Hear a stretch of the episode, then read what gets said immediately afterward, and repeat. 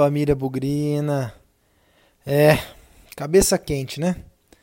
Estreia na Série B, não foi do jeito que a gente imaginava. Uma derrota dura de engolir para esse CSA reserva, que fique bem claro. Oito jogadores com coronavírus não foram para o jogo, oito titulares.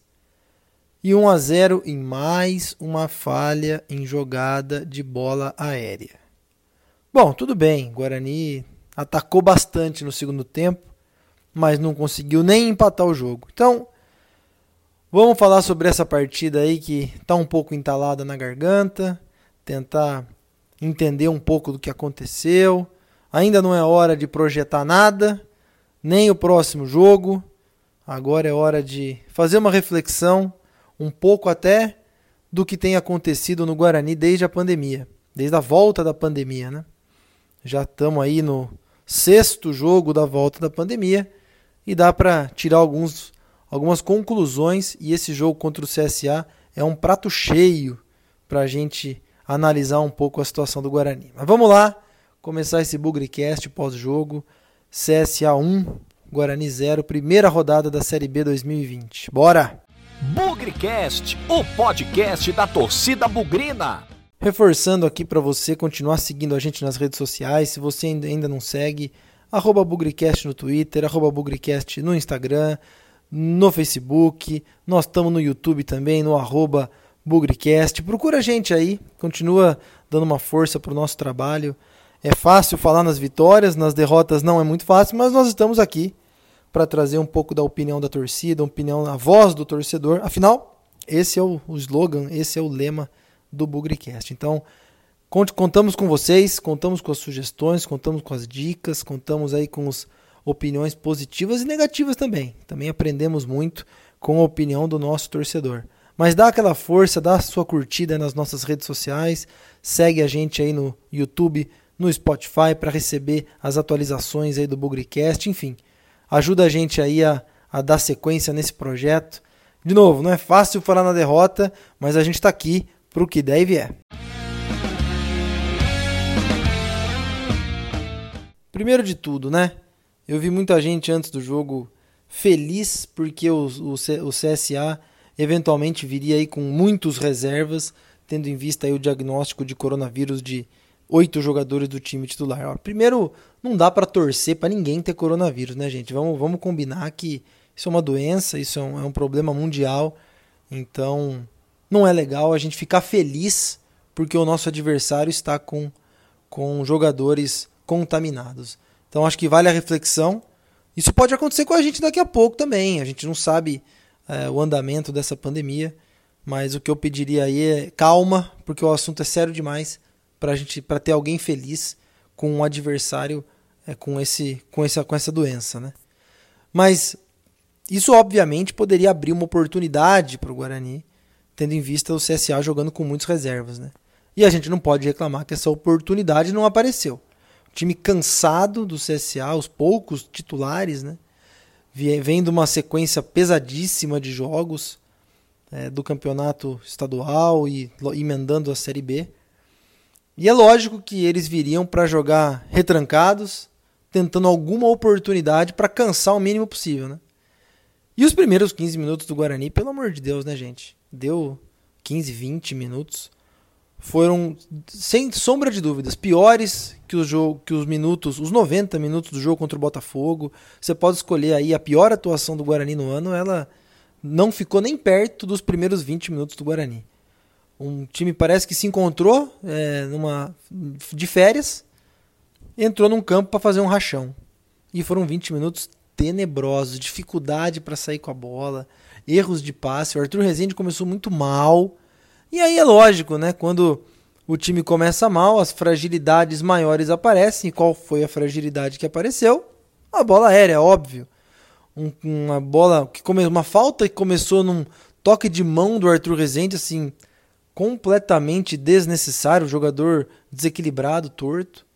E aí uma bola alçada na área para o maior jogador deles escorar para o cara de trás fazer o gol. Coisa de churrasco. Uma vergonha tomar um gol desse. Que me, me desculpem os profissionais, mas uma vergonha. Nosso zagueiro Bruno Silva estava marcando as costas do zagueiro deles, que, que escorou a bola.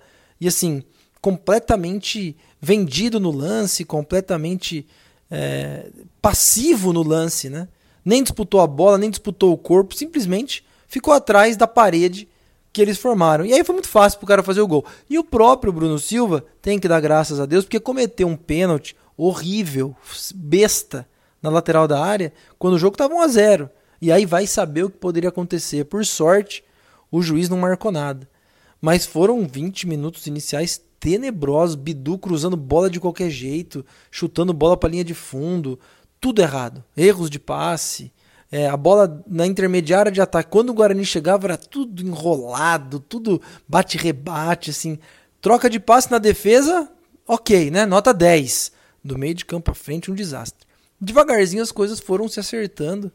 É, o Guarani teve a grande chance com o Crispim, a bola passou pertinho, todinho ali num chute prensado, chegou um pouquinho atrasado, é, quase poderia ter escorado a bola na bola para rede, mas não foi um, um grande primeiro tempo. A gente pode até dizer, e eu comentei, que a derrota do primeiro tempo, de certa forma, foi justa, porque futebol é bola na rede, né, gente? E eles tiveram a chance, eles fizeram. A gente no primeiro tempo trocou muito passe, demorou para acordar, talvez tenha acordado somente é, ali a partir dos 30 minutos, 25, 30 minutos. Mandou no jogo e foi isso que aconteceu no segundo tempo também. Mas eu não vi assim o Guarani merecedor de um empate no primeiro tempo. Foi uma atuação muito abaixo nos primeiros 20 minutos, como eu falei, e que custaram é, a derrota parcial nos primeiros 45 minutos. Não adianta reclamar é, foi uma falha? Foi, mas foi uma falha que custou um gol. Não foi uma falha que foi corrigida por uma cobertura, por uma defesa do goleiro. Foi uma falha que custou o gol. E isso fez o Guarani ir para o intervalo perdendo de 1 a 0, na minha opinião, merecidamente. Ainda não ouvi a coletiva, estou gravando aqui o jogo, gravando esse programa logo após o jogo, mas eu não ouvi as explicações do Carpini ainda. No segundo tempo, o panorama aí dos 15 minutos finais do primeiro tempo se repetiu no segundo tempo, né? Guarani com posse de bola, presença no ataque, trocando uma infinidade de passes, mas aquela agressividade, aquele chute de fora da área, um pouco mais de ousadia, muito pouco. As coisas só foram melhorar, na minha opinião, ali quando o Rafael Costa entrou. É, talvez eu possa ter feito algum, cometeu algum equívoco aqui, viu, gente, na sequência do jogo. Mas teve uma bola na trave importante do Bidu, teve uma cabeçada do Rafael Costa que infelizmente foi bem onde o goleiro estava, ele pulou bonito, chegou de cabeça e quase empatou o jogo. Teve no finalzinho a cabeçada do Todinho que passou muito perto. Um chute do Crispim numa cobrança de falta que o goleiro foi muito feliz na defesa. Então, não dá para dizer que o Guarani não criou, mas também não dá para dizer que nossa, foi uma grande produção ofensiva do Guarani. Futebol, gente, é bola na rede. É, nós, talvez, e até ouvi aqui num dos grupos de WhatsApp, talvez a gente esteja experimentando o que, por exemplo, os torcedores dos times treinados pelo Fernando Diniz experimentaram. Né? Ou seja, finalizações, o Guarani deu 22 chutes a gol, mas perdeu de 1 a 0 para um adversário que deu 7 chutes a gol. Então, Pode chutar no gol, pode criar, pode cabecear. Se a bola não entrar, infelizmente o resultado não vai mudar. Então a discussão eterna do resultado versus desempenho, olha gente, nós estamos falando de uma série B. A série B, o objetivo é sempre olhar para cima, é sempre buscar o acesso.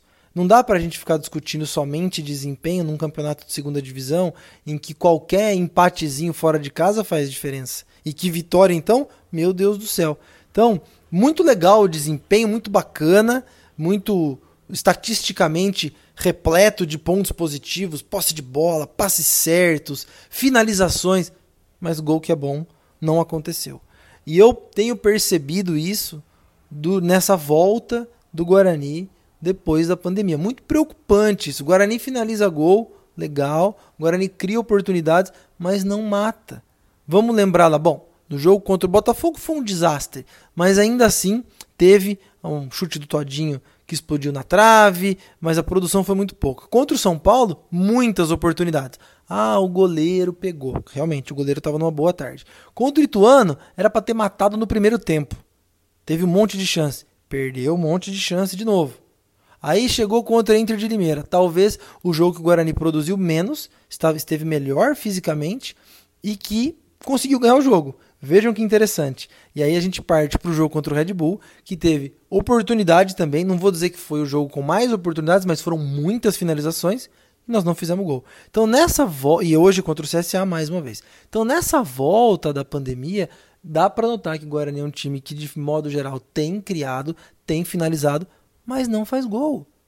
E nessa de não fazer gol, a gente foi eliminado na, no mata-mata do Paulista por não ganhar do Botafogo nem do São Paulo.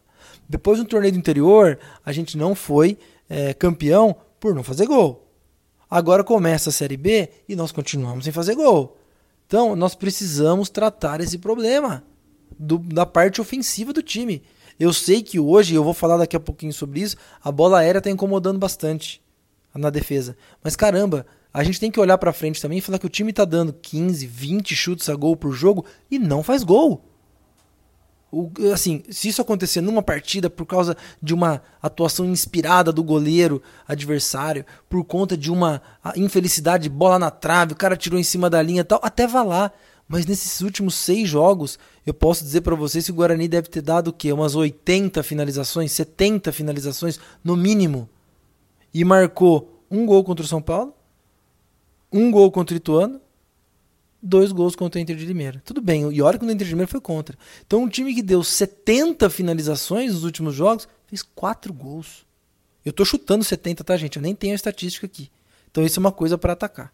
E, e, começar a olhar de uma forma um pouco mais crítica. Porque é muito bonito ver o seu time no campo de ataque, construindo, tabelando. E cadê o gol? Nesses seis jogos, volto a dizer, Guarani pode ter dado tranquilamente alguma coisa perto de 100 finalizações e fez 4 gols. Isso não é legal. Agora vamos falar da parte defensiva. Lamentável, né? 11 gol sofrido no ano de alguma jogada que veio pelo alto. Isso é outra coisa que precisa ser urgentemente resolvida.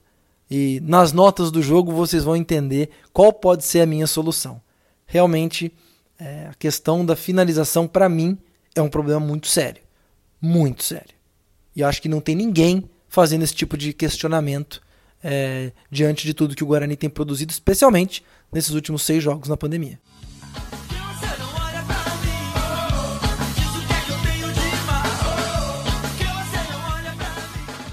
Vamos lá então para as notas do jogo. Agora sim, voltando a fazer as notas individualmente. Já é o sexto jogo na volta da pandemia. Vamos dizer que os últimos cinco serviram aí para readaptação do time. Sempre lembrando o nosso critério, a gente, todo jogador começa com nota 6 e aí dependendo do que mostrar em campo, vai aumentar ou vai diminuir sua nota. Vou começar pelo Jefferson Paulino. Não fez nenhuma defesa. Se, deve, se fez alguma defesa, foi um chute despretensioso. O que foi no gol, ele não tinha condição nenhuma de defender. Vai ficar com a nota 6 não mostrou muita coisa com a mão. Com os pés, aquilo de sempre. É, bastante recurso, bastante qualidade, mas é, o goleiro não vai ser avaliado pelo pé e sim pelas defesas. Nota 6. Pablo, não gostei, não gostei, não vou dar nota 5 para o Pablo, sendo muito camarada com ele. Teve muitas oportunidades de cruzamento, muita, muita coisa morreu no pé dele. Então não foi uma boa atuação do Pablo hoje. É, tem um, um bom histórico esse ano, mas não foi bom. Bruno Silva, obviamente eleito bola murcha desse jogo, mais uma vez culpado por mais um gol de bola aérea. E aqui a gente precisa entender, eu tenho falado muito que dupla de zaga é entrosamento. Ele já jogou com o Leandro Almeida, ele já jogou com o Romércio, está jogando com o Valber agora e a defesa continua tomando gols pelo alto. Claro que o entrosamento pesa, mas parece que a gente tem alguma coisa semelhante aí, né? Nos, nos muitos gols tomados de cabeça, a maioria deles o Bruno Silva estava presente. Não quero fazer aqui o papel de vilão, mas esse cara precisa é, prestar atenção. Eu sei que ele é o capitão do time, mas a produtividade dele ultimamente está indicando um banquinho de reserva para ele e que o, o Didi, quem sabe, possa ser o titular. Bruno Silva vai ficar com a nota 3. Bola murcha para ele. Seu companheiro Valber, eu não achei que o Valber fez uma partida ruim, tá, gente? Pelo contrário. Jogador alto, cabeça erguida, talvez em alguns momentos ali no ataque não foi tão bem, mas eu gostei da atuação do Valber, achei que ele foi bastante seguro, é, foi um cara tem se tornado uma boa surpresa até na saída de bola, vai ficar com a nota 6 também. Na lateral esquerda, o Bidu, para mim, o bola cheia, jogador mais participativo da partida, tentou chutar de longe, deu muitos cruzamentos, mandou uma bola na trave, deu assistências importantes. Assim, tá retomando o seu futebol, tá jogando ali do meio para frente, é o jogador que deu mais trabalho para a defesa do CSA. Eu acredito aí que ele continua demonstrando seu potencial. Vai levar nota 7. O Bidu, gostei bastante da atuação dele. Ali no meio de campo, David devagarzinho retomando a sua condição, né? uma partida um pouco melhor que as demais. Fez o seu papel, nem muito bom, nem muito ruim. Jogador regular como era antes, né? nos jogos do Paulistão estava sendo muito faltoso. Vai ficar com a nota 6 também.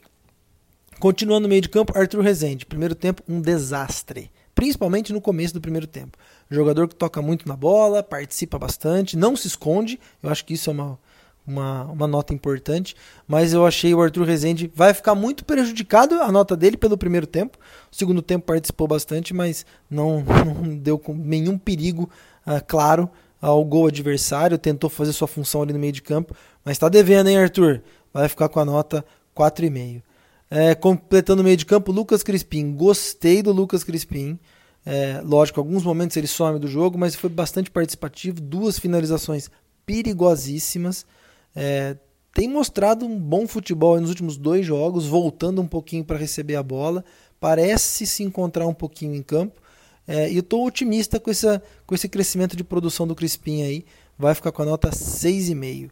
É, lá na frente, vamos começar com o Bruno Sávio. Olha, realmente é, não, não foi bom, não foi legal, é, não foi útil. E eu acho que o Guarani melhorou muito com a saída dele.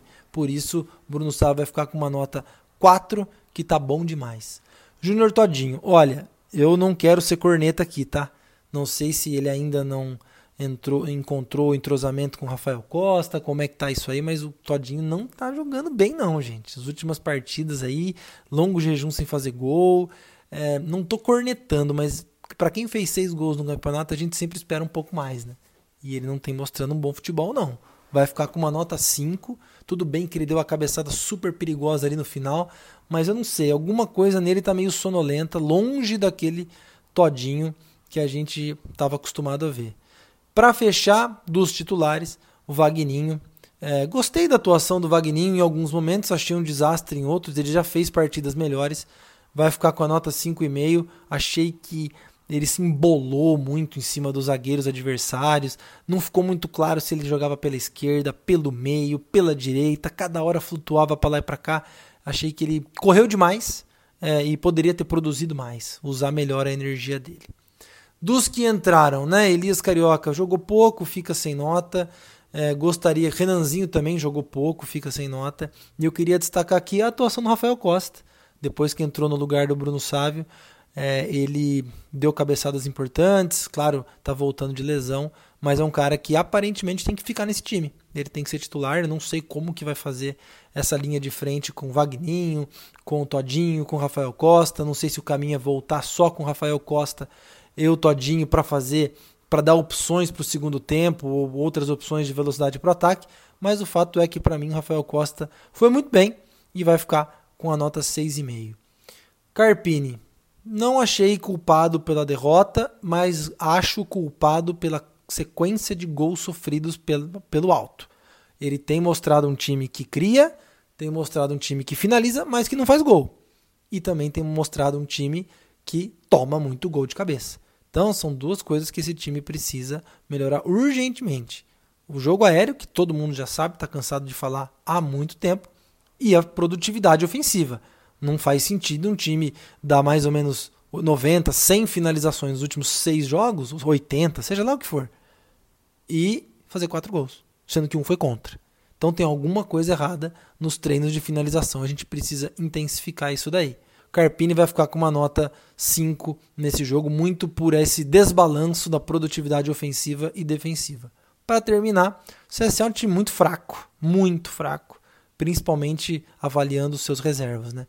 Não dá para dizer se vai subir, se vai concorrer, se vai ser um adversário forte, mas a verdade é que o Guarani deixou pontos pelo caminho contra esse time do, do CSA completamente desmantelado ou o time reserva do CSA. Bom, vamos terminar esse programa aqui. Realmente não foi um resultado desejado. Realmente começar com derrota é muito ruim.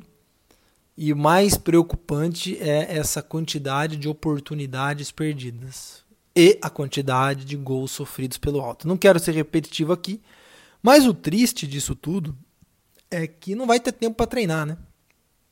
Hoje, sexta-noite, o Guarani deve voltar sábado, amanhã, para Campinas.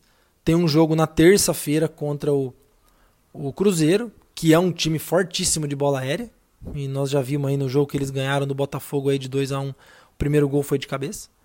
E eu espero que na segunda-feira seja possível fazer algum tipo de treino para de posicionamento, alguma coisa assim, e um treino de finalização. Comissão técnica bem grande, diversificada que o Guarani tem.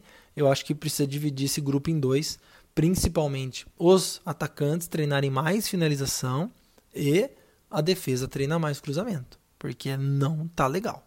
Não não tá sendo muito bom não. Agora, temos um jogo duro pela frente contra o Cruzeiro, que é o bicho papão do campeonato. Eu sei que tem muita gente criticando aí que o Cruzeiro tá quebrado, que o Cruzeiro tá com menos seis pontos, mas o Cruzeiro, na minha opinião, vai subir. Vai subir e é uma tabela indigesta para o Guarani. Jogar com um adversário super forte, é, na segunda rodada, vindo de uma derrota, talvez aí é, inesperada. Não vou, estou falando inesperada para menosprezar o CSA de forma nenhuma, mas eu não sei se passava pela cabeça de alguém que o Guarani estrearia com derrota lá contra o CSA, mesmo que fosse o time, principal é, do CSA. O Guarani vinha numa boa sequência, fazendo bons jogos, principalmente aí nessas últimas retomadas do Paulistão. E o começo do jogo completamente desligado e horrível foi o responsável por essa, por essa derrota. Perdemos pontos, deixamos pontos pelo caminho e como eu disse no, no Twitter depois do jogo, o grande ponto, eu não sei qual é a aspiração do Guarani, se o Guarani vai querer subir, se o Guarani vai querer se manter ou se vai lutar contra o rebaixamento. Mas o um ponto ou os três pontos que a gente perdeu nessa partida contra o CSA vão fazer diferença. Eu não sei qual é o desejo do Guarani, mas essa pontuação vai fazer falta. Principalmente, de novo, pelas falhas pelo alto e pela esterilidade do ataque, que cria, cria, cria, cria, cria e não faz gol. E isso é muito ruim. Mas tudo bem. Nós somos torcedores, vamos continuar apoiando, vamos continuar na torcida, sem fazer disso o fim do mundo. Nossa função aqui também é levantar os pontos que a gente enxerga que não tão bons, que precisam melhorar. E não é porque perdeu hoje que está tudo perdido. Vamos acreditar um jogo de cada vez, sem nunca esquecer que na vitória ou na derrota, hoje sempre Guarani. Avante, avante, meu bugre, que nós vibramos por ti. Na vitória ou na derrota, hoje sempre Guarani. É Guarani, é Guarani, é Guarani. water.